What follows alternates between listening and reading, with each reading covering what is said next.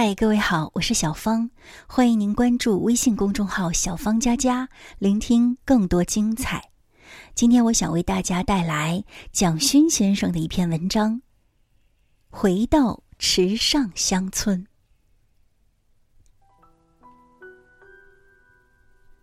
二零一零年，我因为急性心肌梗死做了心脏搭桥手术，经历了那场生死劫难。我忽然觉得，是不是应该换一个环境，为自己的身体节奏做点调整呢？多年来在台北生活，在巴黎读书绘画，我似乎永远生活在大都市，是不是应该做些调整呢？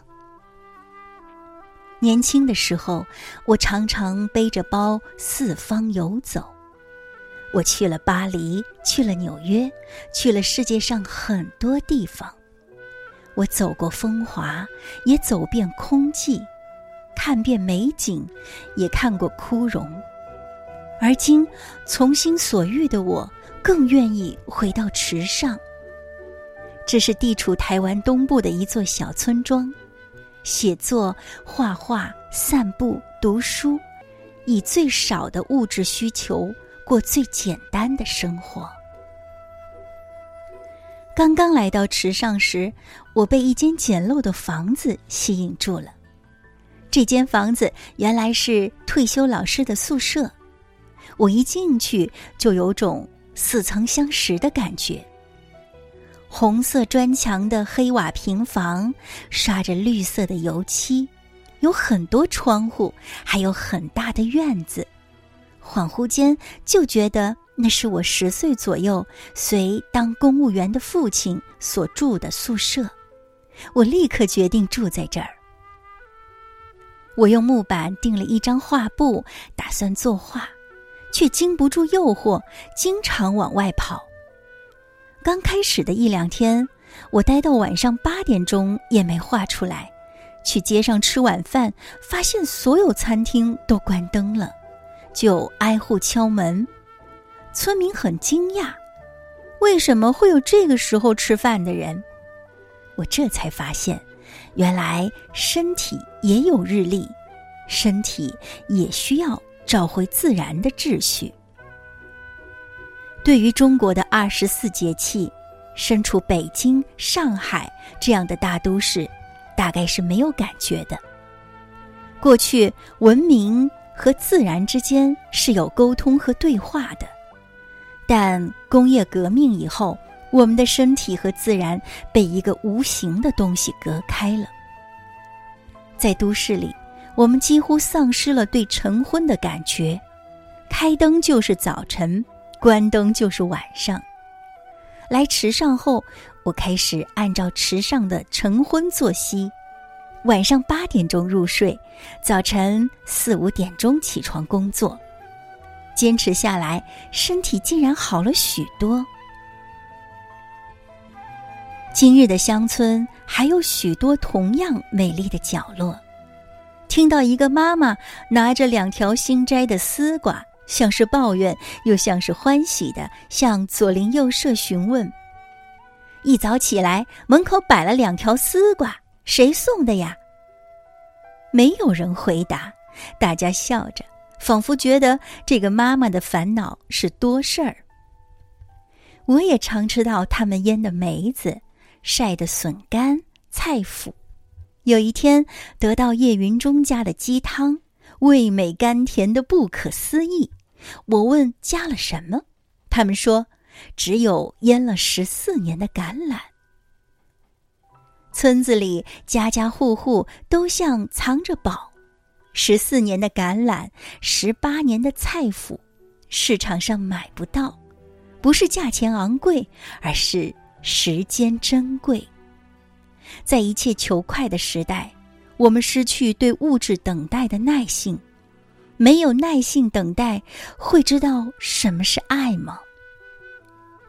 有比时间。岁月更昂贵的东西吗？我们还有耐性把橄榄放在瓮中等待十四年吗？我们还有耐性让菜脯放十八年吗？不发霉，不变酸。这十八年是如何细心照拂，才能有这样的滋味？面对许多菜脯、橄榄、小小的物件，我总是习惯何时敬拜，因为岁月如金，这里面有多少今日市场买不到的东西？文章就为您读完了。第一次看到蒋勋先生的这篇文章，我就被深深的吸引了。我也在想，许多年以后，我希望自己会生活在一个偏远的乡村里，我可以种地养鸡，最好还有一条看家的大黄狗。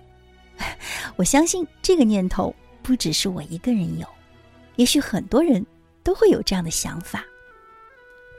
我也很想知道，腌了十四年的橄榄和十八年的菜脯是怎样的一种美味。不管怎么样，这篇文章真的带给了我一种美的感受。下面我们一起来听一首我个人非常喜欢的歌手李健的歌《车站》。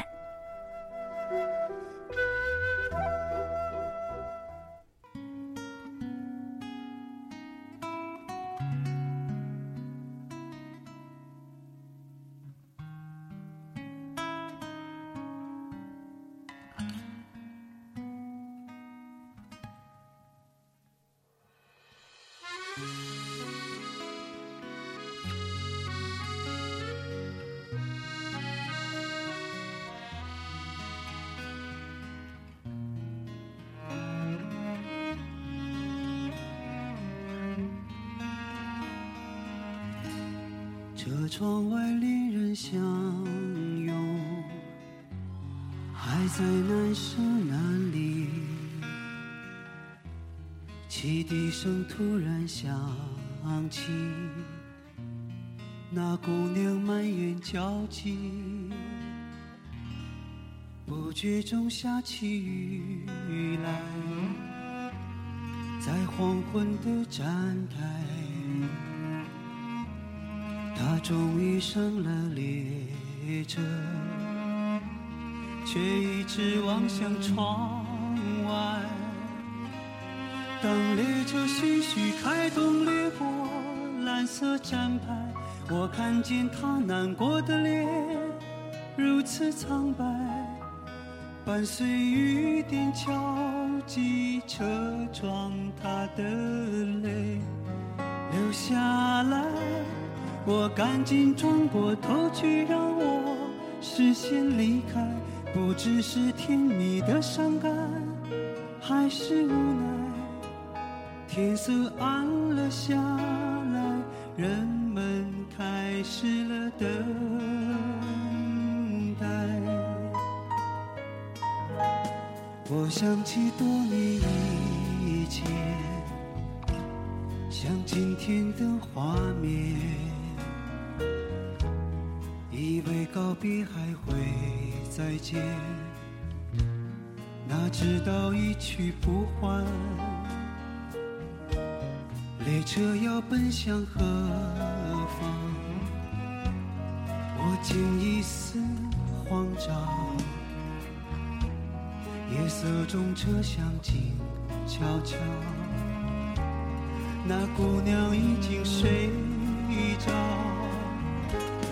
当列车飞奔下一站的爱恨离别，我仿佛看见车窗外换了季节，在这一瞬间忘了要去向哪里的深夜。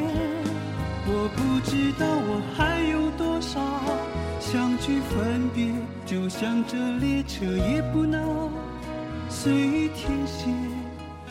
匆匆掠过的，不仅仅是窗外的事。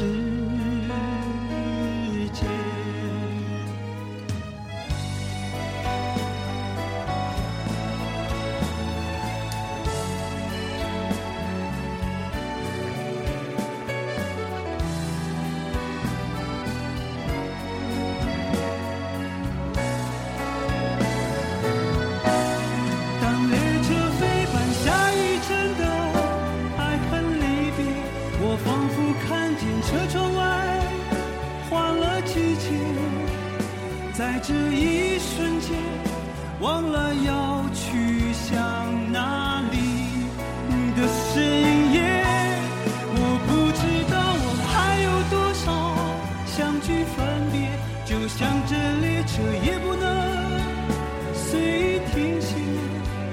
匆匆错